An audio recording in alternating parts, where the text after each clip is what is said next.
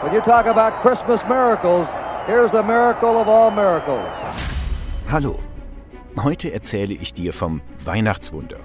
Nein, nicht das Weihnachtswunder, an das du jetzt denkst. Nicht die Geburt des Jesuskindes, die wir an Weihnachten feiern. Nein, es geht heute um ein sportliches Weihnachtswunder, das für dein Lieblingsteam, die Pittsburgh Steelers, vor ziemlich genau 50 Jahren zum Wendepunkt wurde. Das die Steelers vom schlechtesten Team der Liga zum Rekordchampion machte. Das bis heute ein riesengroßer Mythos ist und wohl für immer und ewig einer bleiben wird. Mein Name ist Oliver Schmitz. Du hörst Männer aus Stahl, den offiziellen Podcast der Pittsburgh Steelers. Und heute, in der fünften Episode dieser zweiten Staffel, sprechen wir über die Immaculate Reception, über den Mythos, über die Folgen, über die Verschwörungstheorien.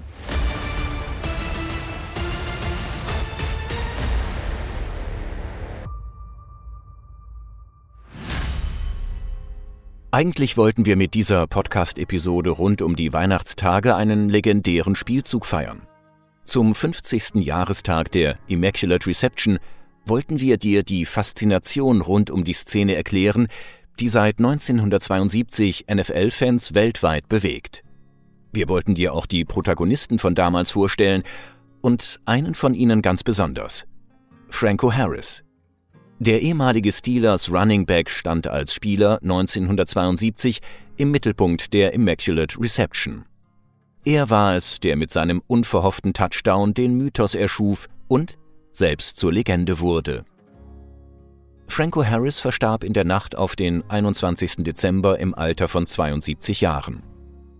Die traurige Nachricht von seinem Tod erreichte uns nur wenige Tage, bevor sein Trikot mit der Nummer 32 beim Heimspiel gegen die Raiders im Rahmen einer feierlichen Zeremonie im Beisein von Franco in den Ruhestand versetzt werden sollte – eine besondere Ehrung für einen besonderen Menschen.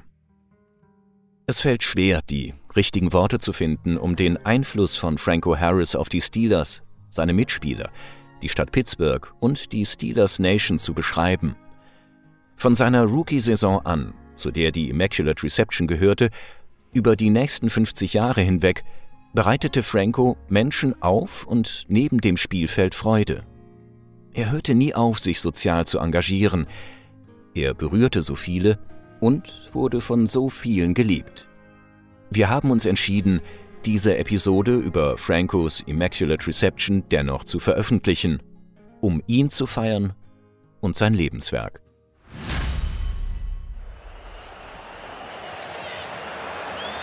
Schöne. Der kommt an! Mach ihn! Weißt du noch, wo du warst, als Mario Götze am 13. Juli 2014 im Maracanã-Stadion in einer magischen Nacht in Rio de Janeiro das entscheidende 1 zu 0 gegen Argentinien schoss und die deutsche Fußballnationalmannschaft zum vierten Mal Weltmeister wurde? Geht mir genauso. Was an diesem Tag passierte, war so historisch, dass wir bis an unser Lebensende nicht mehr vergessen, wo wir diesen Moment erlebt haben. Exakt so muss es vielen Steelers-Fans mit dem 23. Dezember 1972 gehen, mit dem Tag, an dem sich im Three Rivers Stadium in Pittsburgh, Pennsylvania, Unglaubliches abspielte. Aber selbst wenn du noch zu jung bist, um diesen Tag live miterlebt zu haben, als glühender Anhänger der Steelers hast du sicher schon von der Immaculate Reception gehört. Falls nicht, oder falls du eine kurze Auffrischung brauchst, here we go! Es war der Tag vor Heiligabend 1972 und die Steelers-Fans im Three River Stadium hofften auf ein vorzeitiges Weihnachtsgeschenk von ihrer Mannschaft. Bis zu diesem Tag, also in den vier Jahrzehnten seit seiner Gründung, hatte das Team aus Pittsburgh noch kein einziges Playoff-Spiel gewonnen. Kurz vor Schluss im KO-Spiel gegen die Oakland Raiders sah es so aus, als würde sich daran auch diesmal nichts ändern. Die Raiders waren gerade mit 7 zu 6 in Führung gegangen und sahen wie der sichere Sieger aus. Die Steelers bekamen zwar noch einmal den Ball, doch sie wurden von den Raiders schnell an der eigenen 40-Yard-Linie gestoppt. 22 Sekunden vor Spielende stand Pittsburgh mit dem Rücken zur Wand. Keine Timeouts mehr. Vierter Versuch und noch 10 Yards zu gehen. Dann passierte das. Last chance for the Steelers. Bradshaw trying to get away. And his pass is Broken up by Tatum. Tipped off. Franco Harris has it. And he's over. What? Franco Harris. Grabbed the ball on a deflection. Five seconds to go. He grabbed it with five seconds to go and scored. When you talk about Christmas miracles, here's the miracle of all miracles. Das war eben der Live-Kommentar vom Spiel damals im Jahr 1972, wie du an der Tonqualität vielleicht erkannt hast. Weil nicht alle Fans zu diesem Kommentar auch die Bilder im Kopf haben, beschreibe ich dir die Szene einmal. Steelers Quarterback Terry Bradshaw legte all seine Kraft in diesen einen letzten Wurf, um doch noch den Sieg zu schaffen. Unter großem Druck schleuderte er den Ball in Richtung seines Mitspielers John Fuqua, der jedoch gedeckt war von Raiders Verteidiger Jack Tatum. Es kam zur Kollision der zwei Spieler. Der Ball prallte in die Luft und flog aus dem TV-Bild. Und wohl zu Boden. Also, Game Over? Die Menschen an den Fernsehgeräten waren für den Bruchteil einer Sekunde schon enttäuscht über die verpasste letzte Chance, als plötzlich Steelers Running Back Franco Harris von rechts ins Bild sprintete, den Ball in seinen Händen. Die völlig überraschten Raiders waren nicht mehr in der Lage, Harris zu stoppen, der im Vollsprint Richtung Endzone lief. Zum Touchdown. Zum ersten Playoff-Sieg der Steelers überhaupt. Zur völligen Eskalation. Zum legendärsten Moment der NFL-Geschichte.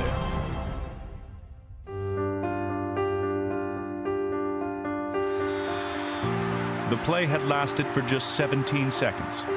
Tens of thousands witnessed it, but nobody saw it. The Steelers have defeated Oakland 13 to 7 in an incredible finish and a play that'll be talked about for years in pro football.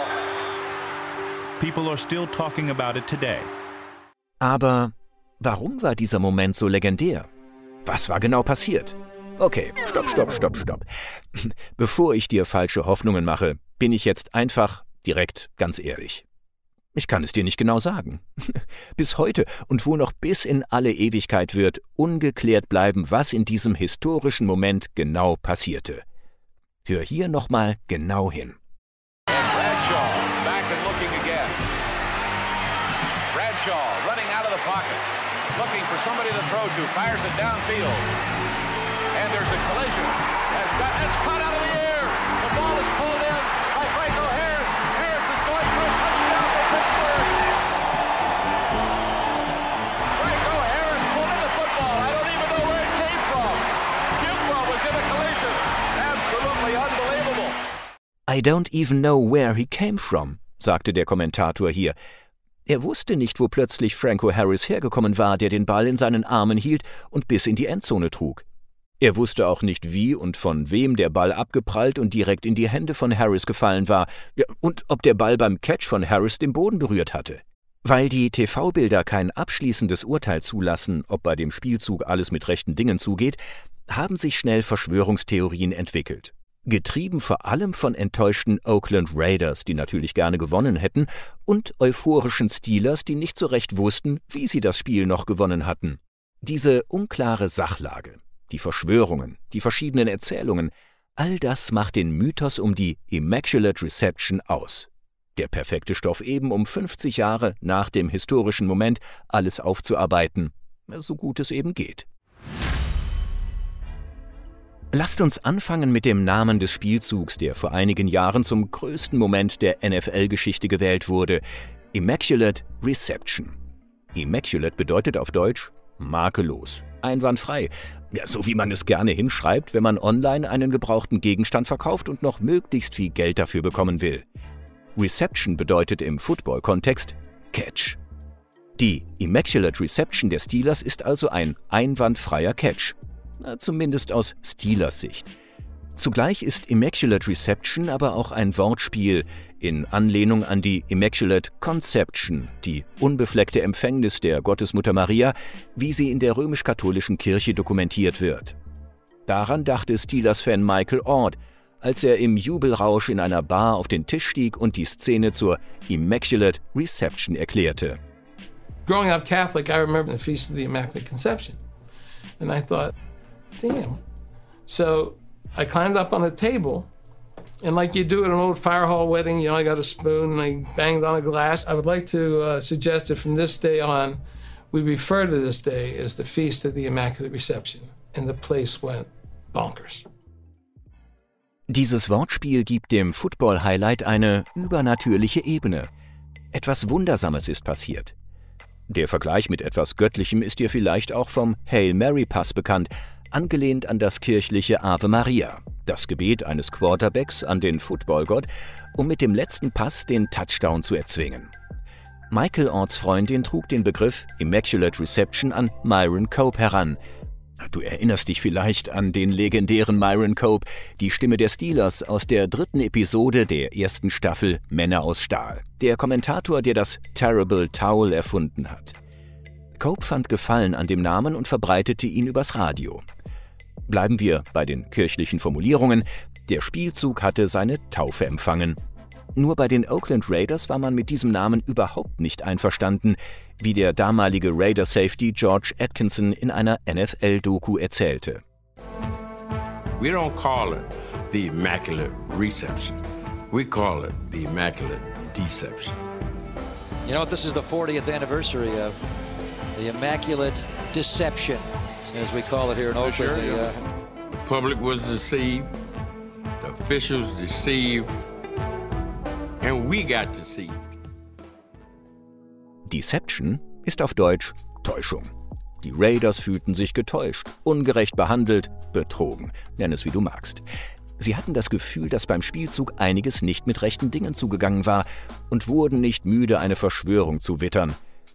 Die vier bekanntesten Verschwörungstheorien dürfen deshalb in diesem Podcast auf keinen Fall fehlen. Nicht, weil ich Ihnen Wahrheitsgehalt schenken oder die Debatte unnötig anheizen möchte, sondern weil sie einfach zu unterhaltsam sind, als dass man sie unerwähnt lassen sollte. Vier Theorien zur Immaculate Reception halten sich hartnäckig, weil klare Gegenbeweise in Form von verwertbaren Kameraeinstellungen 1972 einfach noch nicht vorhanden waren. Beginnen wir mit der Fuqua-Theorie und dieser Aussage vom damaligen Steelers Running Back John Fuqua auf die Frage, ob er den Ball vor Franco Harris Catch berührt habe. Maybe, maybe not. Na, warum das relevant ist, fragst du dich jetzt vielleicht. Na, und diese Frage ist richtig. In der heutigen NFL ist irrelevant, ob vor einem Receiver einer seiner Mitspieler den Pass vom Quarterback berührt oder nicht. Damals war das Regelwerk aber noch ein anderes. Rule 7, Section 5, Article 2, Item 1. The first player to touch the pass, he only continues to be eligible for A. In other words, for, for the Pittsburgh Steelers. Das war eben Art McNally, der 1972 als Supervisor der Schiedsrichter vor Ort im Stadion war. McNally, der am 1. Januar dieses Jahres im Alter von 97 Jahren verstarb, war bekannt als der Vater des Videobeweises, weil er dessen Einführung 1986 betreute. Er wurde 2022 als erster NFL-Regelhüter überhaupt in die Pro Football Hall of Fame aufgenommen. Eine echte Schiri-Legende also. Und das Wort einer Legende hat natürlich Gewicht. Der von McNally hier eben zitierte Absatz im damaligen Regelwerk besagt, dass nur der Spieler der Offensive den Ball fangen darf, der ihn nach dem Quarterback als erstes berührt. Und hier wird es verdammt tricky, denn die TV-Bilder zeigen nicht eindeutig, von wo aus der Ball Franco Harris in die Hände fällt. Prallt er an seinem Mitspieler John Fuqua ab? Dann wäre der Harris-Catch illegal. Prallt er jedoch an Fuquas Gegenspieler von den Raiders, Jack Tatum, ab oder gar von beiden Spielern, ist alles regelkonform. Aber du hast ja eben gehört, was Fuqua auf die Frage antwortet, ob er den Ball berührt hat. Vielleicht, vielleicht auch nicht. Tatum beharrte lange darauf, den Ball nie berührt zu haben, wurde in seinen Memoiren aber zweideutiger. Schlussfolgerung zur Frage, ob da alles mit rechten Dingen zuging. Maybe, maybe not. Auch die zweite Theorie profitiert vom unzureichend vorhandenen Videomaterial, die Trap-Theorie. Sie ist getrieben von der Frage, hat der Ball nach dem Abprallen den Boden berührt, als Franco Harris ihn auffing? Eine eindeutige Antwort gab's von der Steelers-Legende dazu nie. did the ball hit the ground before you plucked it out of the air? I can't say. From the time Bradshaw threw the ball, was like I lost all sense of consciousness. Before I knew it, I'm up and running. Before that, everything is just, just a blur. Man kann sich das vorstellen wie beim Wembley Tour 1966 und der Frage, die damals jeden beschäftigte. War das ein Tor oder nicht? Jedes einzelne TV-Bild, das nah genug an die Immaculate Reception rankommt, schneidet den Ball so ab, dass der mögliche Kontakt zum Boden nicht sichtbar wäre. Doch zu Franco Harris Verteidigung sei gesagt, die Tatsache, dass sich der Ball in seinen Händen im Moment des Fangens kein bisschen bewegt, spricht gegen eine Bodenberührung und somit für einen regelkonformen Catch. Wenn es kein Catch war, hat Harris in den vergangenen 50 Jahren richtig gut dicht gehalten, denn es verging kaum ein Tag, an dem er nicht nach dem Catch gefragt wurde. Theorie 3. Die Krawalltheorie. Sie basiert auf den Unruhen direkt nach dem Touchdown von Franco Harris. Fans stürmten das Feld, Steelers-Spieler lagen sich in den Armen, Schiedsrichter wussten zunächst nicht, was Sache war, Raiders-Spieler waren überzeugt, dass da etwas nicht ganz sauber abgelaufen war und niemand wusste ganz sicher, ob die Schiedsrichter den Touchdown schon bestätigt hatten. Kurz, die Lage war, nennen wir es mal, unübersichtlich. There is a very, very tough. Discussion going on down in the end zone, and raged fans fearing that the touchdown might be disallowed are out on the sidelines. Der Hauptschiedsrichter setzte sich telefonisch in Verbindung mit seinem Supervisor Art McNally, der auf der Pressetribüne saß. Sie tauschten sich eigenen Angaben zufolge kurz aus, bestätigten, dass sowohl Fuqua als auch Tatum den Ball berührt hatten und bestätigten dann den Touchdown. Viele Raiders-Spieler vermuteten später, dass die Schiedsrichter sich in diesem Moment nur vergewissern wollten, dass genügend Sicherheitspersonal im Stadion sei, um die Lage zu beruhigen. Als sie erfahren hätten, dass zu wenig Security da sei, hätten sie sich dagegen entschieden, den Touchdown abzuerkennen. Sie hätten zu viel Angst gehabt vor der daraus folgenden Wut der Steelers-Fans. Als Art McNally in der NFL-Doku zur Immaculate Reception von dieser Verschwörungstheorie hört, muss er lachen und verteidigt seine Schiedsrichter. Sounds good. Not true. Our guys couldn't care less about that. No, absolutely not. Viertens und abschließend die Clip-Theorie. Raiders Linebacker Phil Villapiano ist überzeugt, dass er Franco Harris nach dessen Catch hätte stoppen können, wäre ihm nicht Steelers Tight End John McMakin illegal von hinten in den Rücken gerannt. McMakin widerspricht dieser Darstellung natürlich, nennt seinen Blog sogar die Magnificent Obstruction, also die großartige Behinderung, definitiv sauber durchgeführt. Es steht Aussage gegen Aussage und eine Tatsachenentscheidung der Schiedsrichter. Hier gibt's nichts mehr zu holen für die Raiders. Was bleibt von den Verschwörungstheorien? Ja, zum einen wohl lebenslange Ungewissheit für viele Beteiligte. Der damalige Raiders-Cheftrainer John Madden war viele Jahre nach der Szene noch so frustriert, dass er als Interviewgast für die NFL-Doku rund um die Immaculate Reception nicht zur Verfügung stehen wollte. Ja, und das zeigt auch ein bisschen, wie festgefahren die Meinungen auf beiden Seiten sind. Die Raiders glauben, dass sie betrogen wurden. Die Steelers sind überzeugt, einen regulären Touchdown erzielt zu haben. Niemand wird seine Meinung jetzt noch ändern, denn dafür fehlen schlicht die stichfesten Beweise. Immerhin, die Filmemacher bemühten sich in ihrer Doku, einen Geheimdienstexperten zu befragen. Der sagte, dass die Realität oftmals ganz nahe an der ursprünglichen Einschätzung liegt. I've been the director of the Central Intelligence Agency, director of the National Security Agency, a career military officer, a career intelligence officer. I've looked at this play from every possible angle. I've looked at every stitch of documentary evidence. And in my professional judgment, that play, Immaculate Reception, happened just the way it was called. There are some people out there who are just far too conspiratorial. Die Aussage, alles ist so passiert, wie wir es gesehen und die Schiedsrichter es entschieden haben, nimmt der Immaculate Reception zum Schluss vielleicht etwas von ihrem Geheimnisvollen. Doch der Mythos wird weiterleben. Auch in den nächsten 50 Jahren werden Fans beider Teams diskutieren, ob die Immaculate Reception ein legaler Catch war. Man erwischt sich immer wieder bei der Frage, wie wohl entschieden worden wäre, wenn 1972 schon die hochauflösenden TV-Bilder und zahlreichen Kameraperspektiven von heute zur Verfügung gestanden hätten. Auf der anderen Seite wäre eine definitive Antwort wohl auch das Ende aller Spekulationen. Ja, und wenn wir ehrlich sind, dann lieben wir doch genau das am Sport, oder? Was bleibt also neben dem Mythos? Ein großartiger Spielzug, der Franco Harris zur absoluten Steelers-Legende gemacht hat. Franco was the heart and soul of our team. When Franco arrived, we became the Pittsburgh Steelers. Das war eben Steelers und Hall of Fame-Kollege Mean Joe Green, der sich an seine Jahre mit Franco Harris erinnerte. Der Running Back wurde zum Herz und zur Seele des Teams.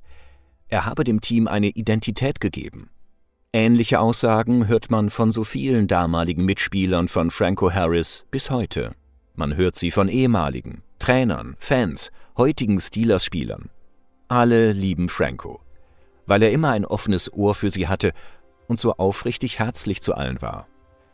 Weil er ihre Charity-Events besuchte und sich für sie einsetzte. Weil er gerne Geschichten aus alten Zeiten erzählte, als wäre es gestern gewesen.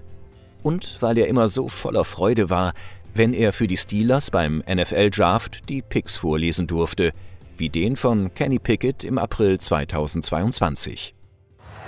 Okay. Oh my gosh! Hello, Las Vegas. This is great. Wow. I love this. I love this. Okay. With the 20th pick in the 2022 NFL Draft, the Pittsburgh Steelers select Kenny Pickett. Okay. Quarterback, Pittsburgh. Yeah. All right. So it Kenny, is. Welcome to the Pittsburgh Steelers. Welcome, Kenny. It Here is go, Kenny. Pickett. Here we go. Das Spiel gegen die Raiders an Weihnachten, 50 Jahre nach der Immaculate Reception, hätte ein Moment der grenzenlosen Freude für Franco Harris und die Steelers-Gemeinschaft sein sollen. Es wurde ein Moment voller Dankbarkeit und Trauer. Francos guter Freund und ehemaliger Mitspieler, Quarterback-Legende Terry Bradshaw, brachte es kurz vor Kickoff wunderbar auf den Punkt. Franco was always there. He was there when that ball dropped out of the air 50 years ago. He was there for his teammates, there for his family, there for his city. Can't believe he's not there now. Franco, forever, we will love you. We're going to miss you. We know you're in a better place. And tonight we honor our team, our unforgettable moment. Die Steelers spielten an diesem Abend für Franco Harris. Sie besiegten die Raiders, so wie es Franco Harris und seine Teamkameraden vor genau 50 Jahren getan hatten. Und trotzdem war der Sport an diesem Weihnachtsabend 2022 in Pittsburgh nebensächlich. In der Halbzeitpause betrat Steelers Präsident Art Rooney II. mit Franco Harris Witwe Dana und Sohn Doc das Spielfeld, um der verstorbenen Legende die letzte Ehre zu erweisen, indem er das Harris-Trikot in den Ruhestand versetzte. Niemand wird jemals mehr das schwarz-gelbe Trikot mit der 32 tragen. Please welcome Steelers President Art Rooney II. Steelers fans, ladies and gentlemen, it wasn't supposed to be like this. The big man was supposed to be standing here right next to me. But I want to thank Dana and Doc for being here tonight for sharing Franco with us for the last 50 years. It's been said life will bring you sorrow, but it's up to us to bring the joy. Franco brought us joy for 50 years. And so, in recognition of his many contributions, both on and off the field, it's my honor to declare number 32 is officially retired.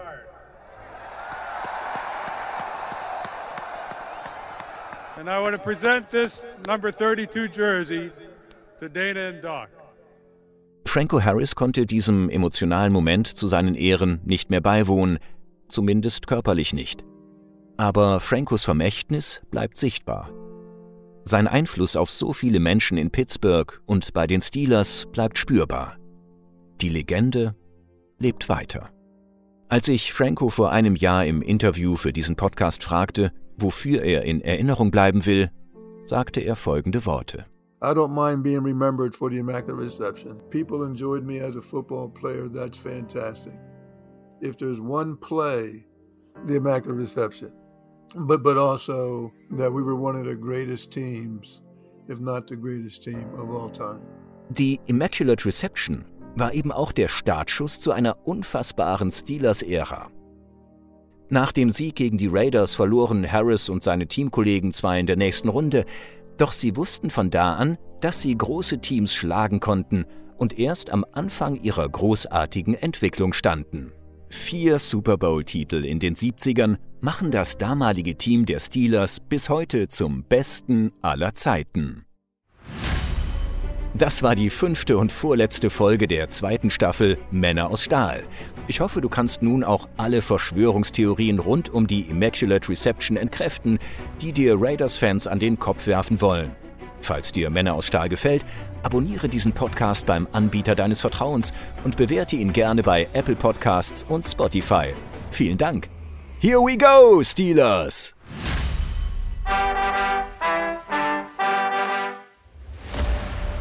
Männer aus Stahl ist eine Produktion der Pittsburgh Steelers. Sprecher Oliver Schmitz. Konzeption und Content-Kreation Sweep. Produktion Maniac Studios.